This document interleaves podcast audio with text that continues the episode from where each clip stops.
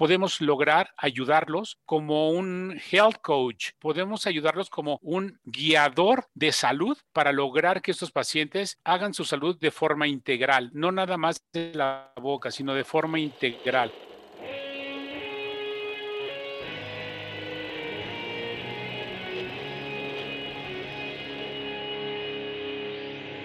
Bienvenidos a Volver al Futuro Podcast, donde platicamos con las mentes que nos impulsan a crear el nuevo paradigma de salud y bienestar, conducido por Víctor Sadia. Muy buenos días, muy buenas tardes, muy buenas noches. Hoy nos acompaña el doctor Polo Becerra.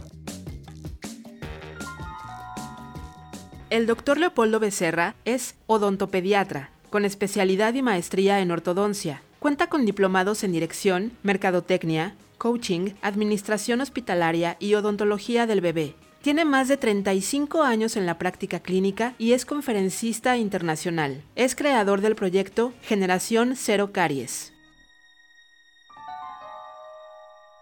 Polo, gracias por estar aquí. Víctor, muchísimas gracias, un placer realmente estar contigo. Este, te conozco desde que antes de nacer y ve nomás ahora lo que eh, la vida nos depara, estar juntos y en una entrevista. Quiero felicitarte por estos podcasts que realmente siento que es algo que podemos ayudar a muchísima gente. Muchas gracias por la invitación, Víctor. Al contrario, Polo, un honor que estés aquí. Quisiera preguntarte, sé que cuando tú estabas en tu posgrado en UCLA estudiando odontopediatría, hubo la muerte de un paciente y eso fue un evento muy importante para ti. Sí, definitivamente fue un rompeaguas en mi vida, en mi vida profesional también. Cuando estoy en UCLA como alumno, del primer año de posgrado y nos llevan a las clínicas que eran las mobile clinics que nos teníamos que ir armar en, camiones y llegar a las, a las escuelas primarias para lograr que esas escuelas primarias estuvieran libres de caries. Entonces la escuela primaria era un centro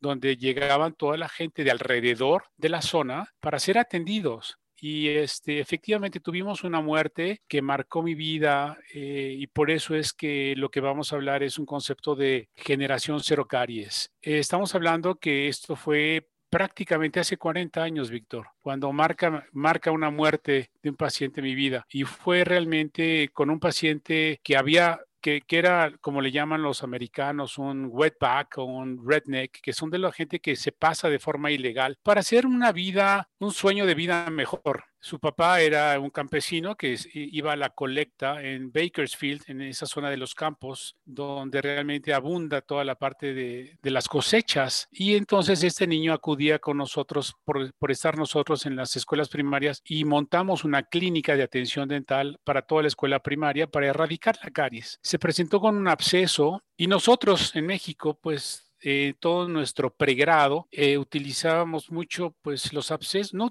utilizábamos mucho el drene de abscesos. Sabíamos cómo drenar abscesos y cómo diferenciar un absceso de una celulitis. Si tú no drenas un absceso, pues este mismo absceso se te convierte en una celulitis y una celulitis es pues, un proceso de infección que puedes llegar a la muerte. ¿Qué fue lo que nos sucedió? Estuvo en mis manos el paciente y este, yo tenía la capacidad de poder drenar ese absceso, pero por cuestiones de respeto académico, ese absceso tenía que ser drenado por los este, cirujanos maxilofaciales, no por el odontopediatra. Entonces yo le decía, esto se puede complicar.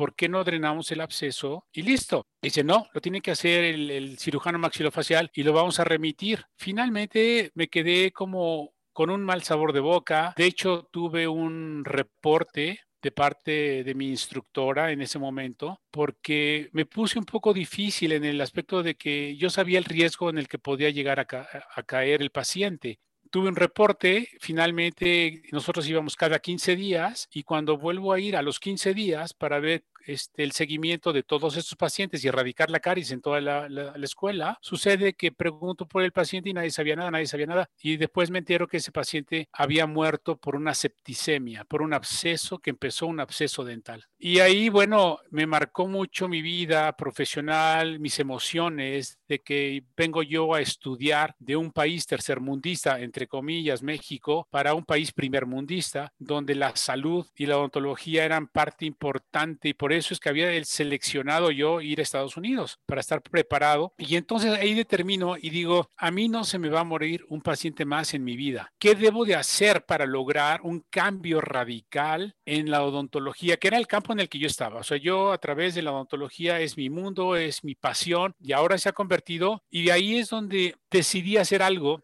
para lograr hacer ahora generaciones cero caries. Y desde entonces, a través del tiempo, regreso a, a, la Ciudad de México y tengo la gran fortuna de trabajar con el famosísimo doctor Mark Sadia, con Paco Ramos, que es Mark Sadia, tu queridísimo y adorado padre, y, formamos un equipo maravilloso que fue la residencia en estomatología integral pediátrica en, en, Unitec. Y ahí es donde empezamos a ver que lo que pasaba en Estados Unidos y lo que pasa en México, de alguna manera era muy relacionado a lo mismo, era caries y caries y caries. Y yo digo, pues, o sea, ¿qué, qué estamos haciendo? Que estamos en un mundo, en el primer mundo, y, y, sigue habiendo caries. O sea, ¿por qué eso de caries? ¿Qué no podemos radicarla? No podemos erradicarla, no podemos hacer algo para lograr que eh, el conocimiento no sea la medicina tradicional o la odontología tradicional de hacer odontología para la enfermedad. Entonces empieza a cambiar y empiezo a tener un nivel de conciencia mucho más alto, donde veo que la odontología, igual que la medicina, tienes que tener una conciencia para generar salud, no para generar enfermedad o para hacer odontología para la enfermedad o medicina para la enfermedad, sino tenemos que llegar a ser odontología para la salud. Y es ahí donde mi reto empieza y empiezo a ver qué nombre le puedo poner a la fundación, qué nombre le puedo poner al concepto y llegamos a crear la Fundación Cero Caries y el concepto generación cero caries, como ser y poner las primeras piedras de una gran catedral para lograr verdaderamente una filosofía diferente. Y lo que yo trato de hacer y he tratado de hacer a través de estos 40 años de mi vida profesional es cambiar un mindset, cambiar una manera de pensar diferente y hacer una odontología para la salud, no una odontología para la enfermedad. Todas las compañías se dedican hoy por hoy a hacer realmente, te venden el mejor producto, la mejor resina, la mejor, las mejores características estéticas, pero no te ayudan en las universidades a cambiar tu, tu manera de pensar para lograr verdaderamente hacer odontología para la salud. Entonces, a pesar, a pesar de que llevo 40 años picando piedra, hemos avanzado muchísimo, sobre todo en, la, en el cambio de la filosofía la filosofía, a nosotros nos enseñaban que si tú haces 20 pulpotomías, pasabas y acreditabas el, el punto de pulpotomías, que si tenías eh, coronas, eh, tenías que hacer 20 o 30 coronas para acreditar la materia de coronas, para hacer selladores de fosetas y fisuras, para hacer amalgamas. En ese entonces hacíamos muchas amalgamas. Y así sucesivamente teníamos que tener un número determinado para pasar la materia. Entonces te obligaban a seguir trabajando haciendo odontología para la enfermedad. Jamás vimos una odontología para la salud Jamás vimos pacientes inmunodeprimidos que tuviéramos que intervenir nosotros para que su inmunodeficiencia o su enfermedad crónico-degenerativa pudiera ser mejor. Entonces realmente el problema estimaba en que salías como un especialista, como un odontopediatra, específicamente en el área de reparar, hacer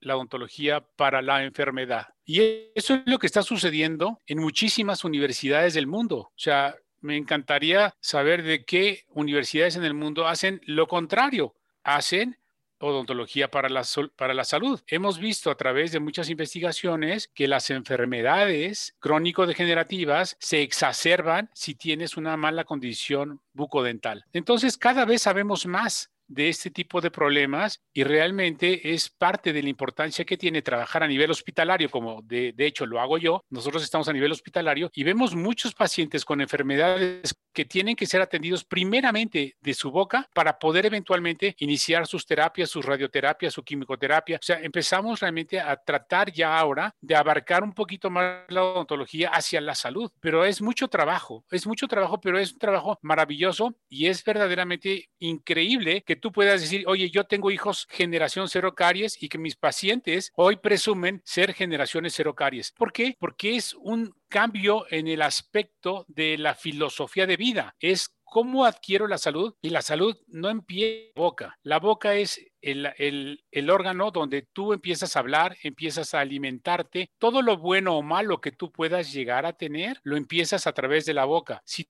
tu boca no está bien, toda la microbiota, toda la inflamación, todo lo que tú deglutes se te va al torrente sanguíneo y ahí empezamos a tener un montón de problemas como hoy por hoy ya lo sabemos. Y es por eso que eh, te agradezco esta oportunidad de poder hablar para que todo el mundo sepa que la salud integral del individuo es por la boca. Pero déjame decirte otra cosa también que es bien importante, que nosotros somos cuerpo, alma y espíritu. No estamos ajenos a eso, estamos en un paquete maravilloso. Dentro de ese paquete maravilloso nosotros podemos tocar no nada más los dientes de nuestro paciente, sino podemos tocar el corazón de nuestro paciente. Y tocando el corazón de nuestros pacientes, podemos lograr ayudarlos como un health coach, podemos ayudarlos como un guiador de salud para lograr que estos pacientes hagan su salud de forma integral, no nada más de la boca, sino de forma integral, porque la, la salud no es nada más los dientes, no es nada más tu mente en paz, no es nada más tu espíritu. La salud es parte importantísima para lograr una felicidad. Si tú tienes una enfermedad, sea cual sea, no logras lo que nosotros podríamos llamar la felicidad de lo que para, que para eso venimos a esta tierra, para verdaderamente ser felices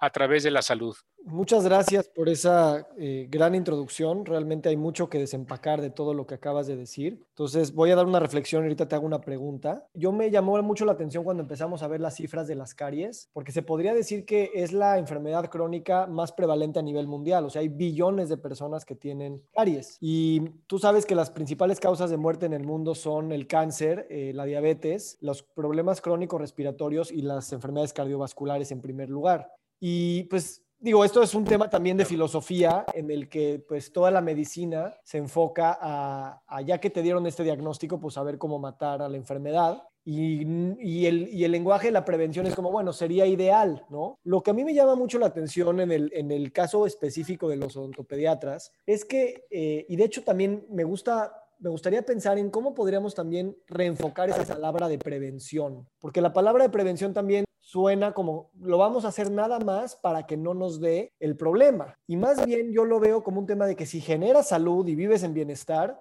pues nunca va a haber ese problema, entonces ni siquiera lo tienes que meter en la, en la, cabeza de la persona. ¿Cómo tú crees que esta filosofía de la que mencionas, eh, el, el, el clínico que trabaja con niños puede englobarlo desde una perspectiva no solo de prevención, sino de, como tú dices, está, con, está relacionado a la mente, al espíritu, a lo que entra, a la microbiota, hacer una narrativa, un cuento, ¿no?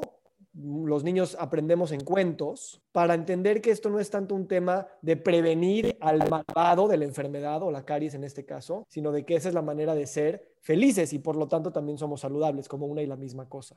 Mira, es interesantísimo poder hablar de esto como una filosofía y el odontopediatra puede, nosotros tenemos de entrada una carta de bienvenida donde yo me comprometo a lograr una generación cero caries. Es importante tu pregunta, entonces yo lo que hago relacionado a el número, te voy a platicar varias cosas que son importantes. Número uno, a todos mis pacientes les doy una carta de compromiso donde yo me comprometo a que yo soy el coach de salud de ellos, el health coach en el área dental, y que yo me comprometo a que ellos van a estar y van a ser una generación cero caries de cero a siempre. El de cero a siempre es un compromiso que yo hago con ellos, pero los padres de este paciente tienen que comprometerse a lo mismo. Yo les digo que a partir de este momento yo seré parte importante de la salud de su hijo y que así espero que así lo, lo, puedan considerar, porque es un compromiso que estoy haciendo muy serio y muy formal. ¿Por qué? Porque ya tengo 40 años haciendo lo mismo y cada vez me comprometo más. Entonces, lo que sucede es que la pregunta inicial en Estados Unidos era ¿a qué edad se debe de llevar a tu hijo al dentista? Y en, eh, los americanos te decían originalmente, la Academia Americana de Odontopediatría te decía que tú debes llevar a tu hijo realmente hasta los dos años y medio cuando tú ya veías que tenía todos sus dientes de leche ya en la boca. Y si tú eso lo traduces al día de hoy, bueno, decíamos una cantidad de cosas que aprendimos a decir que no es lo correcto. Hoy lo que nosotros hacemos es preparar a la madre gestante precisamente para que se, que es una esponja. La madre gestante es una esponja maravillosa porque le interesa muchísimo que su hijo no tenga ninguna enfermedad y que por lo tanto que sepa que los dientes se pueden empezar a cuidar desde la gestación, no desde el nacimiento. Entonces, esa, esa pregunta que empezábamos, los americanos te decían dos años y medio, se fue reduciendo el tiempo a dos años, luego a un año, luego a los primeros cuatro meses y luego a la madre gestante. Entonces, quiero enfatizar que hoy por hoy, si hay una madre gestante que quisiera estar interesada en el proceso de evolución de una, de una salud integral en, en, los dientes de su hijo, es maravilloso. Por ejemplo, una cosa que pasa, ay, me hicieron el ultrasonido y mi bebé se ve precioso chupándose el dedo. Esto es una manera que se puede prevenir. Se puede prevenir porque la succión digital intrauterina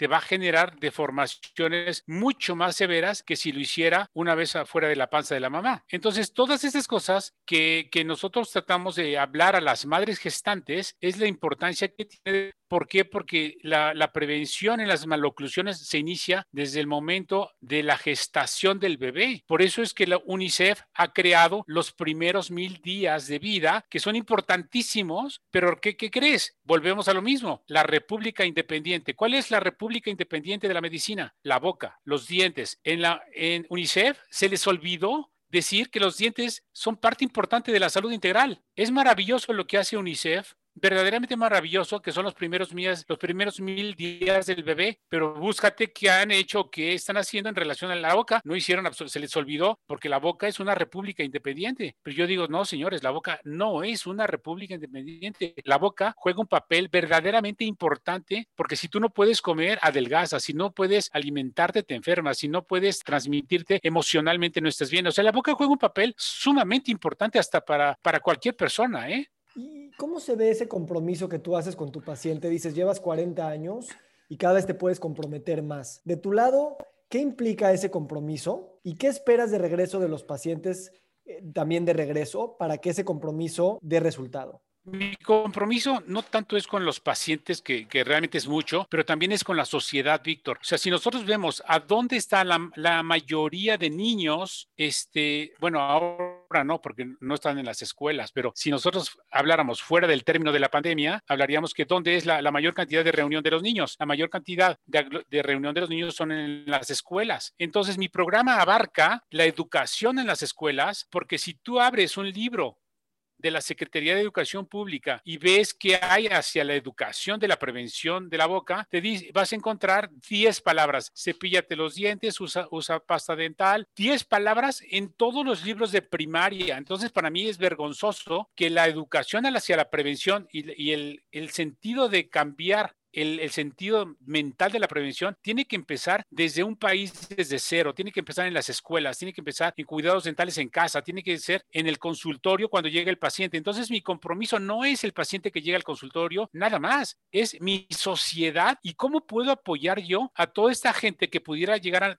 a tener verdaderas necesidades. Tenemos 30 años y hemos visto más de 2 millones de niños de boquitas en las escuelas, enseñándoles a cepillar, enseñándoles el hilo dental, enseñándoles a que si tienen salud van a tener mayor capacidad de inteligencia y mayor capacidad de entendimiento. ¿Sabes cuántas horas tiene registrado Estados Unidos de la pérdida de escuelas primarias? No estamos hablando ni secundarias, ni carreras, ni primarias. Cinco millones de horas perdidas en niños en escuelas primarias por problemas dentales. Pero no son las 5 millones de horas de las escuelas perdidas. Estamos hablando que son 5 millones de horas que los padres tienen que acudir a, recoger a sus niños a la escuela, tienen que salirse de la parte laboral, tienen que acudir a un tratamiento dental donde tienen que pagar grandes cantidades por cuestiones de urgencias dentales. Entonces, es un dineral lo que lo que involucra todo esto y por eso es tan importante esta plática para crear un poquito de conciencia en, en, la, en la comunidad, en la parte política, en la parte de reglamentación, en la parte de, de las escuelas de odontología, en la parte de las, de las asociaciones dentales, de poder realmente hacer todo un trabajo gigantesco y que dejemos de estar haciendo odontología para la enfermedad, que por favor hagamos odontología de concientización hacia la salud.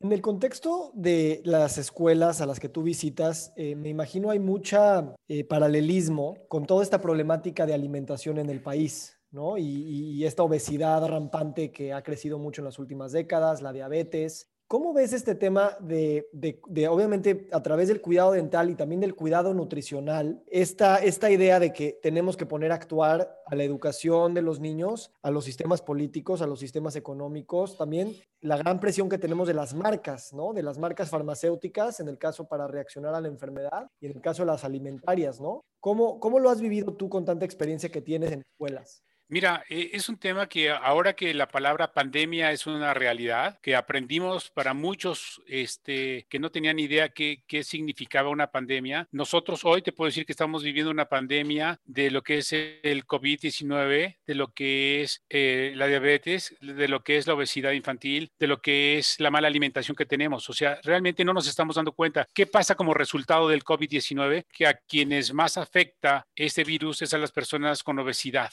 y con y las que tienen hipertensión arterial y las que tienen diabetes y las que tienen una mala alimentación. Entonces nos estamos dando cuenta que de alguna u otra manera es otra vez back to basics otra vez. Entonces tenemos una pandemia no nada más en el virus COVID-19, tenemos una pandemia que México, quiero que lo sepas, que México lleva siendo el primer lugar en obesidad infantil. ¿A dónde te lleva? Y quiero que lo pienses y eh, te voy a hacer una pregunta. ¿A dónde crees que te lleva la obesidad infantil? ¿Por dónde crees que los niños introducen el alimento para la obesidad? Por la boca nada más. Entonces, en lugar de ir hacia un camino de la salud, estamos en una pandemia de enfermarnos y de tener menor salud bucal, porque los niños ahora que no están en las escuelas, están tomando las escuelas en línea, tienen más tiempo disponible para estar en casa y estar comiendo alimentos chatarra y, alimentos ricos en azúcares y de alguna manera esto nos está enfermando más. O sea, tenemos que hacer a nivel político, a nivel escuelas, a nivel Secretaría de Salud, a nivel Secretaría de, Secretaría de Educación Pública, necesitamos o sí o sí tener leyes, tener odontólogos que nos puedan respaldar ante las leyes para verdaderamente tener nosotros alguien que pueda hacer un país mejor. O sea, yo qué quiero dejar en este país, obviamente mi legado es dejar un país mejor, un, país con conciencia de que la boca se puede cuidar y tenemos todos los odontopediatras la manera de poderlo hacer porque sabemos cómo prevenir.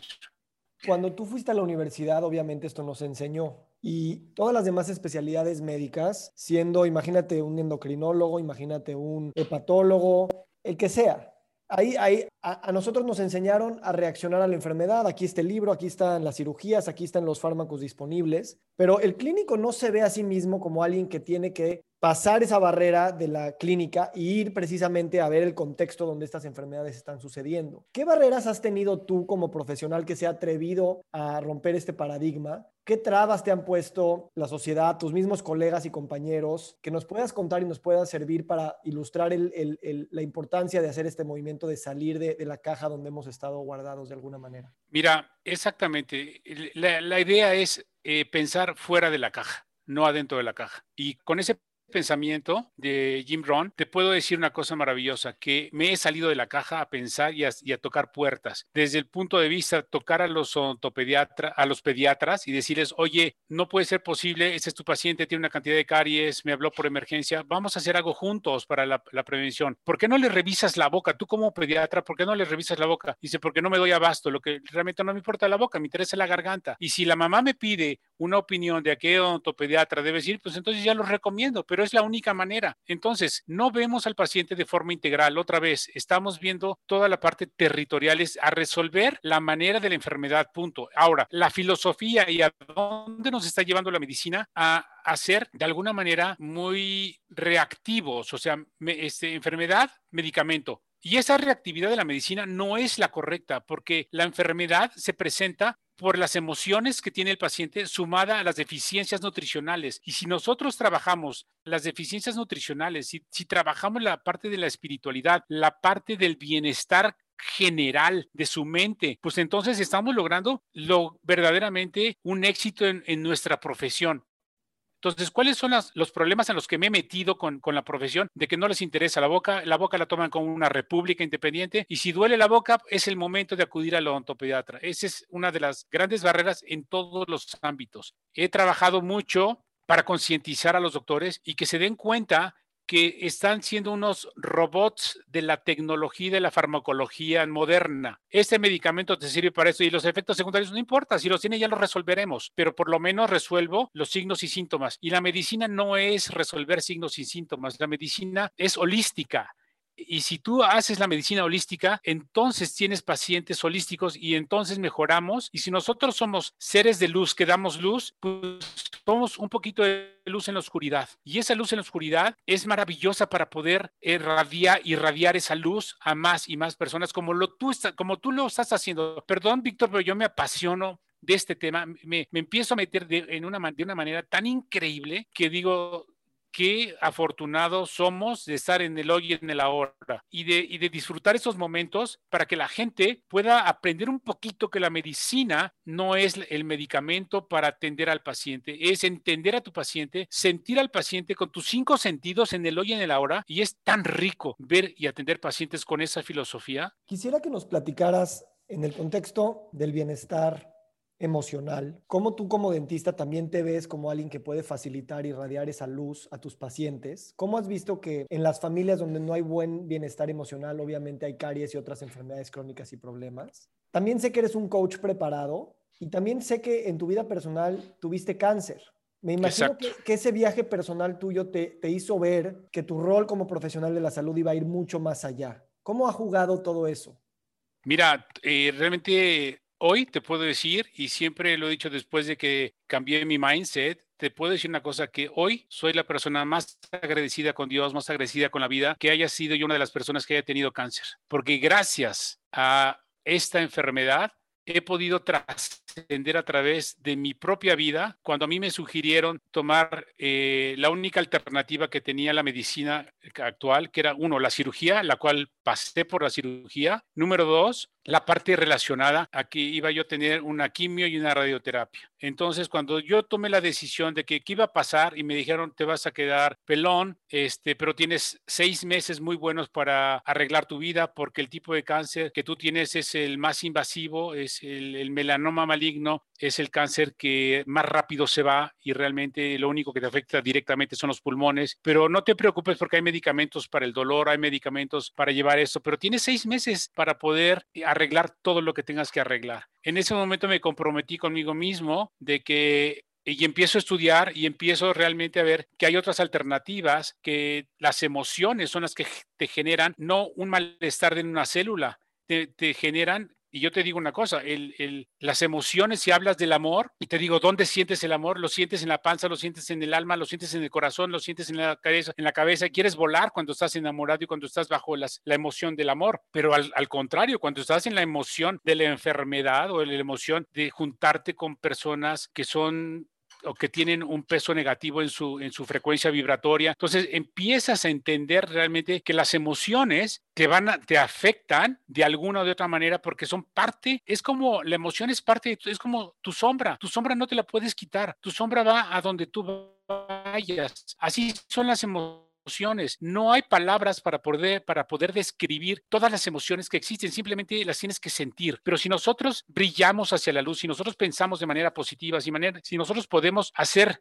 cosas, la mente es tan poderosa y tan capaz que a través de la mente te puedes curar. Y así fue como tomé yo mi decisión de curarme, empecé a hacer medicina alternativa, empecé a curarme, empecé a meterme a terapia tres veces al día para quitarme todas las emociones negativas que yo podía estar guardando en mis engramas. Nuestros engramas son todos los pedacitos de vida que tienes, es la película de tu vida y esas, eh, esas engramas, en los que se te quedan, son los que cargas con la emocionalidad negativa. Entonces era cómo cambiar esos engramas para que no te quedes con el recuerdo negativo, simplemente que sea un evento más en tu vida como cualquier otro evento maravilloso, simplemente lo que es es. Entonces, sin cargarle la negatividad de la emocionalidad. Y ahí es donde decido, después de curarme, después de, pasar mis primeros seis meses, y digo, oye, me voy a hacer mi siguiente TAC. Y cuando veo que ya no existe nada, entonces me dicen, oye, ¿qué hiciste? Pues no hice nada más que trabajar en mí mismo, echarme un clavado a mí mismo, trabajar en cuerpo, alma y, espíritu. Y entonces, por eso te digo, y por eso empecé la plática, diciéndote que la medicina es un todo, no es un cuerpo, no es una boca, es un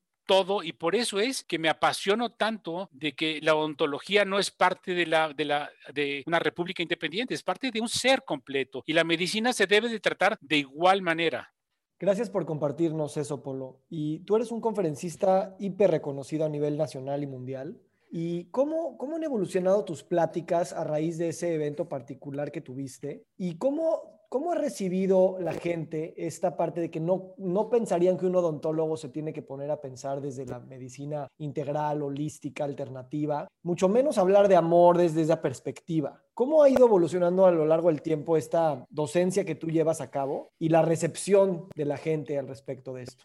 Qué padre, qué padre pregunta, porque yo empecé viajando por todo el mundo este, enseñando la odontología para la enfermedad que era lo que a mí me enseñaban. La técnica A, la técnica B, la técnica C, las alternativas que tenías para resolverlo. Y así es como empecé a, a, dar a conocer todo lo que yo aprendí en UCLA. Pero tenía yo una espina o una piedrita en el zapato que era mi paciente, el paciente que había muerto y decía, hice una promesa y esa promesa la voy a llevar hasta sus últimas consecuencias. Y esa promesa me hizo cambiar, me hizo ser un coach de vida, un, coach de salud y no paro en estudiar las alternativas de medicina. Entonces mis conferencias han, han, han volcado y han sido completamente diferentes. En conferencias de odontopediatría, este, donde todo el mundo habla de la técnica, de la pulpotomía, de la pulpotomía, de las coronas estéticas, yo de lo que hablo es de las emociones y mi, y mi tema que me ha llevado también a muchos otros lugares, este, y, y acabo de dar una conferencia en Brasil, es las, las emociones, tus emociones te matan. ¿Por qué? Porque eso fue lo que me estaba pasando a mí.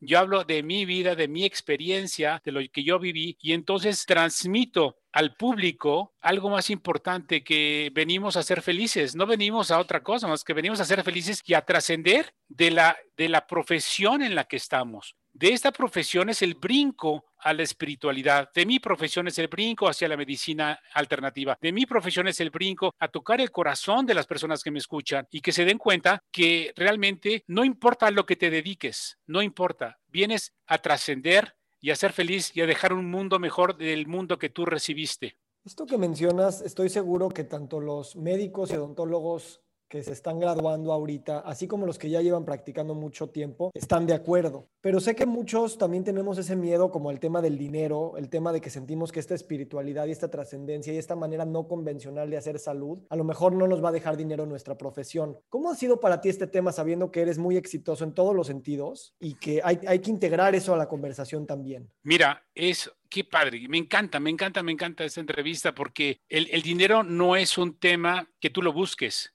es un tema que es por añadidura, es por consecuencia. Cuando tú te envuelves en, dar en cuerpo y alma un servicio a un paciente que te necesita, el, paciente lo único que tiene es dolor y tú tienes que, investigar más allá del dolor. Entonces, esa parte, cuando tú te entregas a un paciente, el paciente lo siente. So, es una frecuencia vibratoria maravillosa donde tú sientes la vibra, empiezas a sentir eh, muchas otras cosas que ver una boca o ver un diente con un absceso. Entonces, el dinero no lo busca. El dinero, una consecuencia de una actuación de hacer las cosas con una profesionalidad, con una entrega, con un altruismo. Y entonces, y, y, y yo regalo mucho trabajo, Víctor, regalo muchísimo trabajo y yo le pido a Dios que, que me dé más para poder dar más. Entonces, el dinero este, es parte que viene solo. O sea, tú cobras tus honorarios y se acabó. Y la gente paga los honorarios y a quien puedo ayudar, ayudo. Y a través de, de, la Fundación Cero Caries, ayudo. Y a través de las escuelas, ayudo. Y a través de que, oye, necesito que me ayudes,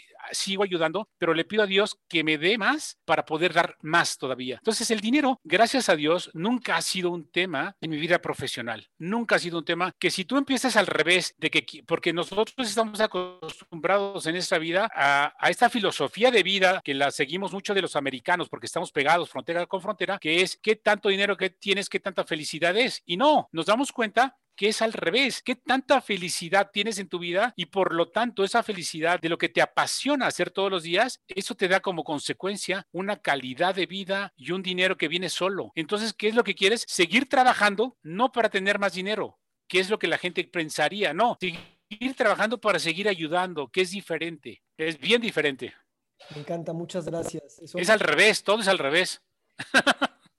muchas gracias, son reflexiones que, que, que, viniendo de ti y de gente tan, tan exitosa como tú, pues tienen mucho mayor peso, sobre todo porque no es una filosofía que parece que adquiriste a posteriori, sino que la tuviste desde el principio y eso fue lo que hizo también el crecimiento económico, como lo explicaste. Ahora, mi pregunta es, tú has viajado mucho por el mundo y ¿qué casos de éxito o qué escuelas de pensamiento o qué nuevos paradigmas te has encontrado en otros países que hablan a esta nueva conciencia de la que tú eres eh, tan buen abogado y tan buen generador para que podamos también aprender ¿Y qué tenemos también nosotros como mexicanos del mundo de la odontología que ofrecer a las odontologías de, otros lados del mundo con esta conciencia que tú estás generando? Mira, eh, me encontré con muchas paredes, me encontré con cuando empiezo a hacer un cambio en, mis diapositivas y empezar a, a hablar del concepto de la salud y empezar a estructurar un plan de que cómo quiero una salud integral que se llame Generación Cero Caries, en ese momento la gente me decía, estás loco, pero estás acabando con la odontología. ¿Cómo se te ocurre pacientes sanos? Le digo, eso es el futuro de la medicina, no es el futuro de la odontología, es el futuro de la, misma medicina. Entonces, cuando te una cosa, cuando tú tienes un concepto en tu corazón, a pesar de que tengas barreras y barreras y barreras como las tuve yo, la verdad que cada éxito que yo iba teniendo con cada uno de mis pacientes, eso era lo que me daba mayor fortaleza. Y esa fortaleza hoy te puedo decir que el concepto generación cero caries lo estamos dando en toda Latinoamérica, que el día de ayer me están pidiendo de una, de una región de España poner el programa Generación Cero Caries. Entonces, los frutos no son frutos inmediatos. Los frutos son, tienes que saber cosechar, tienes que saber que hay buenos tiempos y malos tiempos y tiempos de sequía y tiempos de inundaciones, pero que si tú eres persistente y haces una disciplina en tu profesión, te va a dar resultados. Los resultados que estoy obteniendo hoy no son resultados de la casualidad, ni son resultados de otra cosa, sino de la persistencia y del trabajo que haces todos los días y del irradiar esa luz y de contaminar a esa gente con esa, dejar una semillita de luz en sus corazones para que tengan la inquietud de seguir creciendo y de, de seguir investigando ellos. Entonces, mi responsabilidad con el mundo seguirá siendo hasta el último día de mi vida. Si me dicen a mí, oye, ¿cuándo te piensas retirar? Cuando la vida me retire. Yo no me pienso retirar porque tengo algo que es una gran responsabilidad en mi vida, es cómo puedo tocar mayor cantidad de corazones a través de pláticas, a través de conferencias, a través de mis pacientes. Entonces yo no, no me voy a retirar hasta que la vida me retire. ¿Cómo es tu rutina diaria y cómo ha continuado ese trabajo en ti mismo a, raíz de, de, tu enfermedad que tuviste para seguir cultivando y generando esa, esa gran luz que eres? Tienes, eh, lo que yo te puedo decir en mi, vida cotidiana, mi vida diaria, es el, son muchas cosas maravillosas. Es el, uno, la gran responsabilidad que no puedes flaquear en la responsabilidad. La responsabilidad es algo que no sé si, si lo adquirí, no sé si lo tenía ya dentro de mí, pero es una, es una responsabilidad que si yo me comprometo, me comprometo. Entonces, esa responsabilidad de que si es ir a, ir a trabajar, es ir a trabajar, si es ir a estudiar, porque trabajo y estudio, o sea, no dejo de estudiar, me, me preparo y sigo haciendo diplomados de forma permanente. Entonces, la disciplina del estudiar es algo fundamental porque es la única manera de poder llegar a trascender, es la única manera de comparar, es la única manera de saber si estás en el camino adecuado o no estás en el camino adecuado. la, la manera de, cortar tu semana y, irte al, campo, que es lo que yo hago de verdad. O sea, mi semana de tanto trabajo la parto y me tengo que dar un tiempo de pilas, un tiempo de, cargar mis pilas, de cargar mi espíritu, de meditar, de no escuchar radio, no ver películas, no nada, sino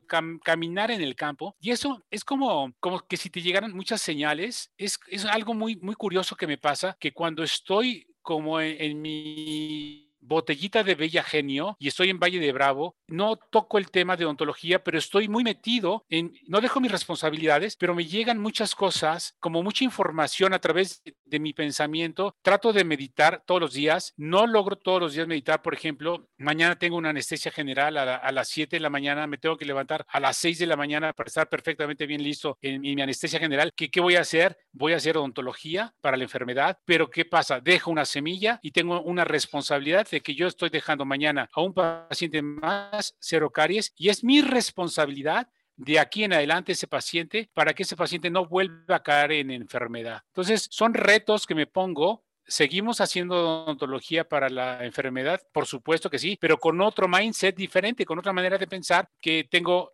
Ahora sí, este paciente es una responsabilidad más de poder llevarlo a hacer los factores de riesgo, por qué ese paciente capaz, el por qué ese paciente cayó en la enfermedad. Entonces, hago mucha tarea de cómo puedo ser un mejor médico, cómo puedo ser con, generar un equipo de trabajo, que somos 40 personas en el consultorio dental, todos con una filosofía. Entonces me dicen, estás loco. No, me faltan manos, me falta tiempo para seguir haciendo todo esto. Pero ¿qué, ¿dónde tomo el tiempo? ¿Dónde, ¿Dónde tomo mi energía en poder partir mi semana con los fines de semana y desaparecerme de, la parte laboral para que me dé pilas, que me dé luz, que me dé ideas, que me dé sabiduría para poder tomar una semana más y diferente.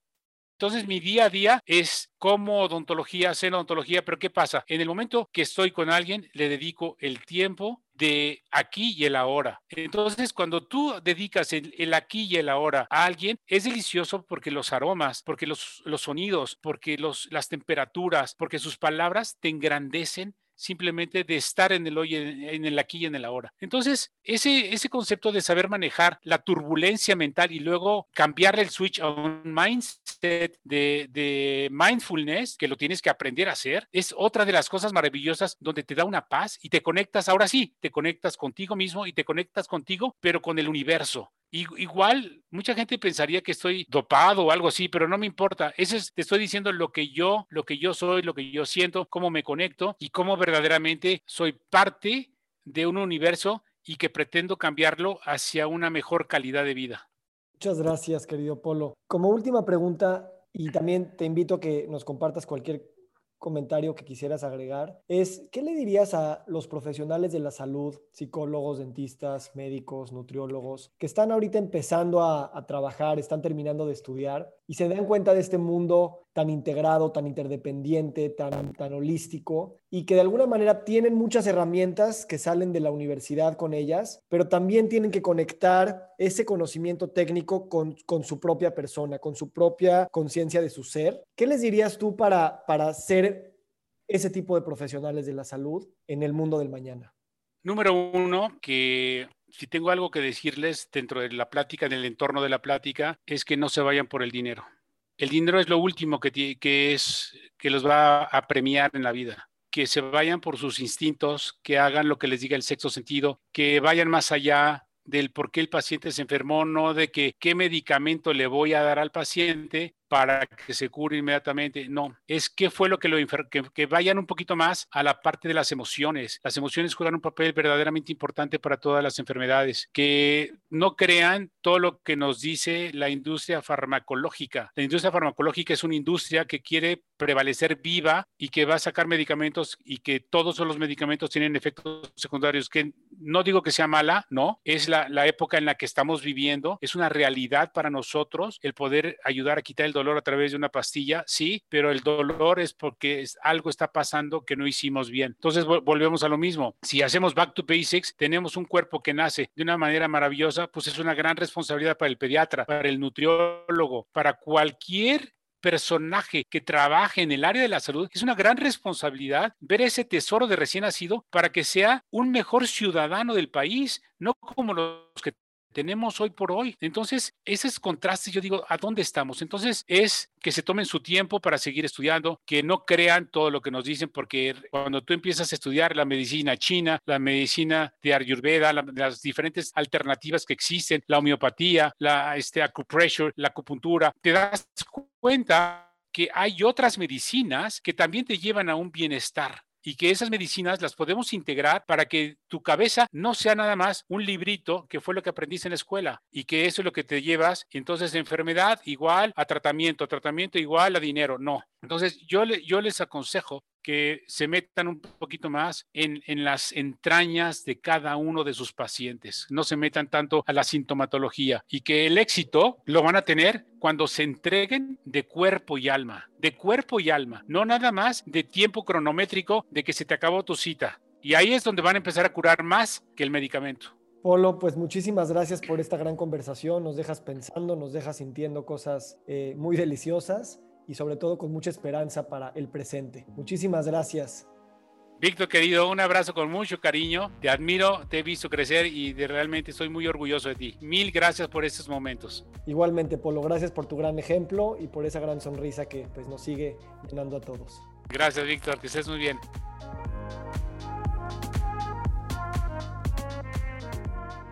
Nos encantaría recibir tu retroalimentación de estos podcasts para continuar generando contenidos que te sean útiles e interesantes. Si puedes, déjanos un comentario en la página web victorsaadia.com.